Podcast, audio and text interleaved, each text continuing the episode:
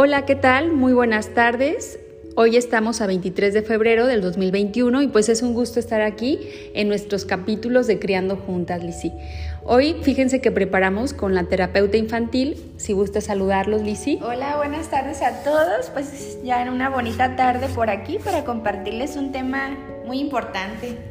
Así es, fíjense que eh, pues por la situación que estamos viviendo, ha, sido una situación donde los niños, les digo yo, están siendo muy afectados. Les cerraron las escuelas, no los dejan ir al supermercado, no les cerraron en los restaurantes las áreas de juego. Entonces, en muchas tiendas no los dejan entrar y yo creo que ellos están sufriendo más de lo que creemos, ¿no, Lisi? Así es. Por eso en este capítulo eh, que se llama Cómo hablar de la muerte a los niños, preparamos eh, una serie de preguntas que son muy sencillitas eh, acerca de algunas, eh, algunos mitos o algunas dudas que tenemos mamás, yo también soy mami, de cómo hablarles sobre la muerte a los niños. Entonces, pues bienvenidas mamás, a todas las que nos están escuchando, yo creo que esta información les va a ser de mucha utilidad.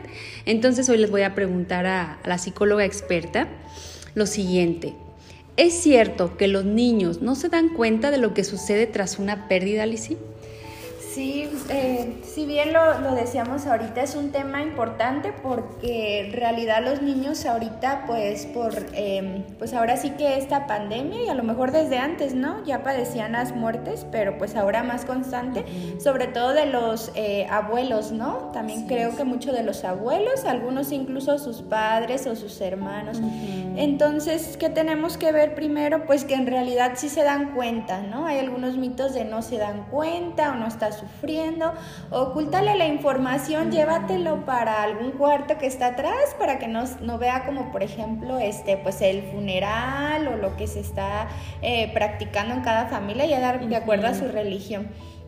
Entonces, pues la verdad es que sí se dan cuenta y lo, lo perciben porque además pueden eh, ver las emociones de sus padres, ¿no? Que están a lo mejor tristes o están llorando, entonces es algo que no podemos estar ocultando. Entonces llegamos a la conclusión con esta pregunta, Lizzie, de que los niños sí se están dando cuenta, no debemos ocultarles, no debemos mentir, ni esconderlos, ni, ni hacer como que no pasa nada. Exactamente. Ok, ahora se debe hablar de la muerte con los niños y cómo hacerlo. exacto.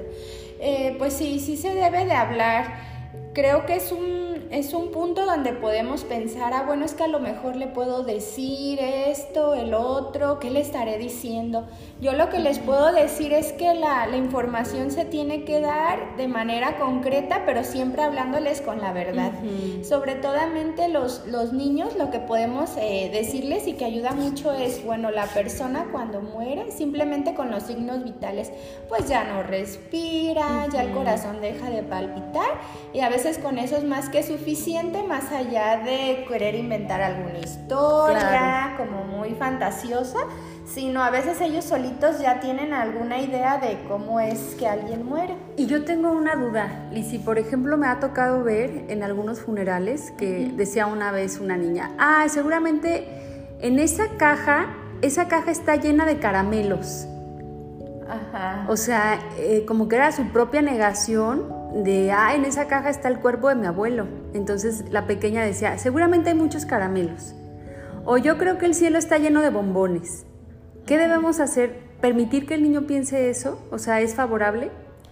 Es importante, como ya lo mencionaba ahorita, hablar con la información este, verdadera. Realmente adentro pues hay un cuerpo y hay un cuerpo sin vida. Ya lo demás que cada familia quiera como ir eh, platicando acerca de después de lo que sucede después de la muerte ya es muy respetable, pero sí es importante no decir más allá de lo que ni siquiera el adulto está creyendo o como no generar distorsiones, ¿no? Exactamente. Y apegarnos más a la realidad. Y como dices tú, la realidad es que, bueno, esta persona no tiene sus signos vitales, ya perdió la vida y lo que sigue pues es que descansa su cuerpo en esta caja y posteriormente en un, eh, en un panteón. ¿verdad? Y como dices, si a lo mejor la familia pues es católica, budista, ya ellos sabrán cómo manejan lo que existe después de. Sí, exactamente. Ok.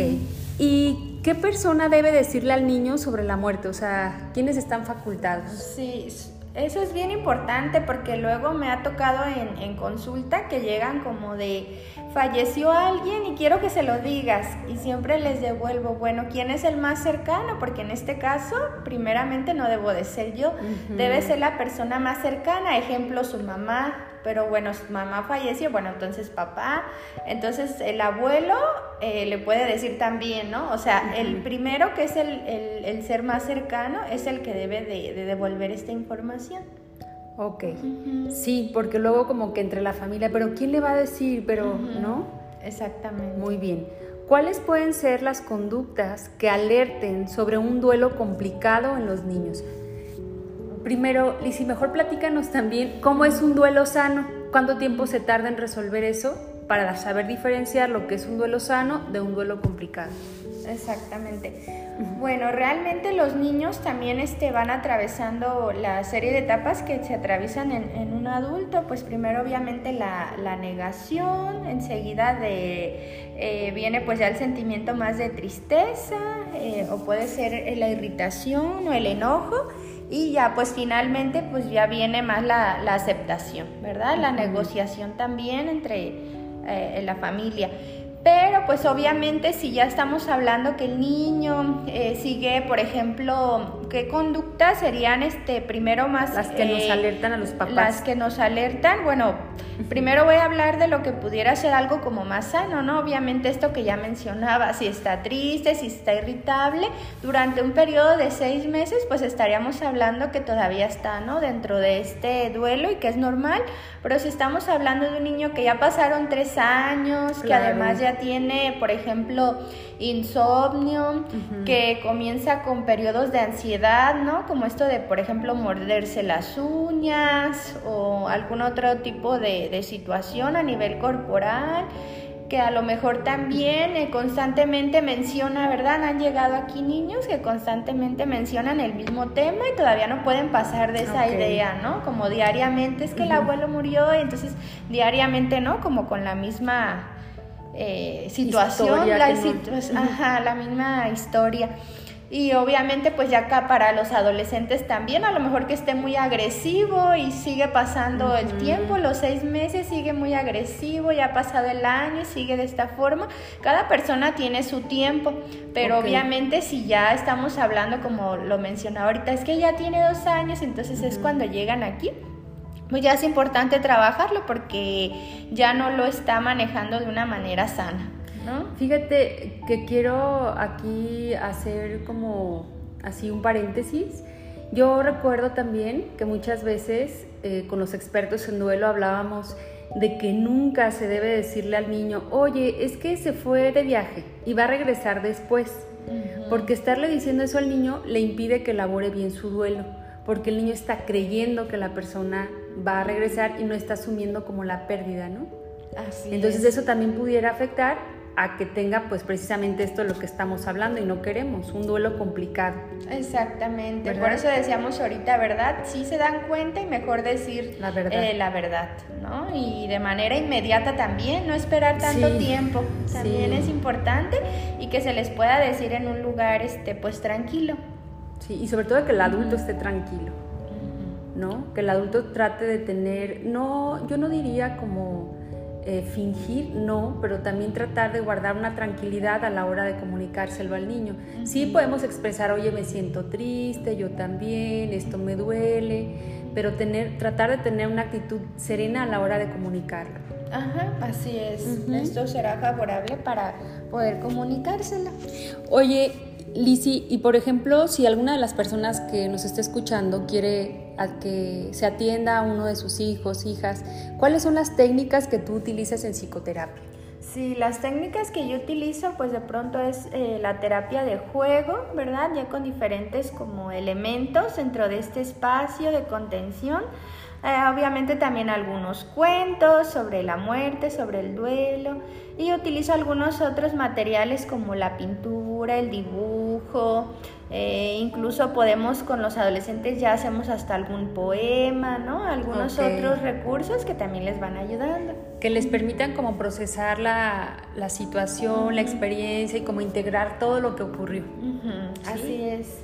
Ok, pues bueno, ya escucharon eh, qué podemos hacer por esta esta situación que estamos viviendo y que, como les decía yo, los niños están siendo muy, muy afectados. A lo mejor eh, si bien es cierto que ellos no son como tan vulnerables a la enfermedad, pero sí son muy vulnerables a todo lo que les está ocurriendo a la familia, ¿no?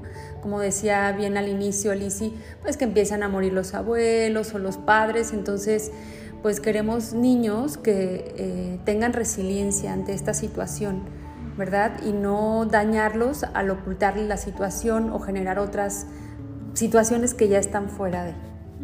Entonces, bueno, mamás, pues yo sé que este tema les va a servir mucho. Les mandamos un abrazo. Eh, esperamos que estén muy bien y bueno, lo que les podamos apoyar, aquí estamos.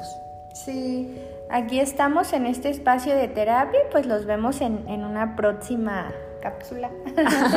Así es. Y les recuerdo que para citas es 14 80 392, teléfono fijo aquí en Uruapan, o también pueden marcar al 452 1125 362 y pueden consultar nuestra página que es www.healthy-minds.mx y pueden ir también a Instagram, ahí estamos subiendo diferente información que es eh, Healthy by Marta. Bueno, pues será un gusto tenerlos por aquí y ojalá pueda eh, ser de utilidad esta información. Hasta, pronto.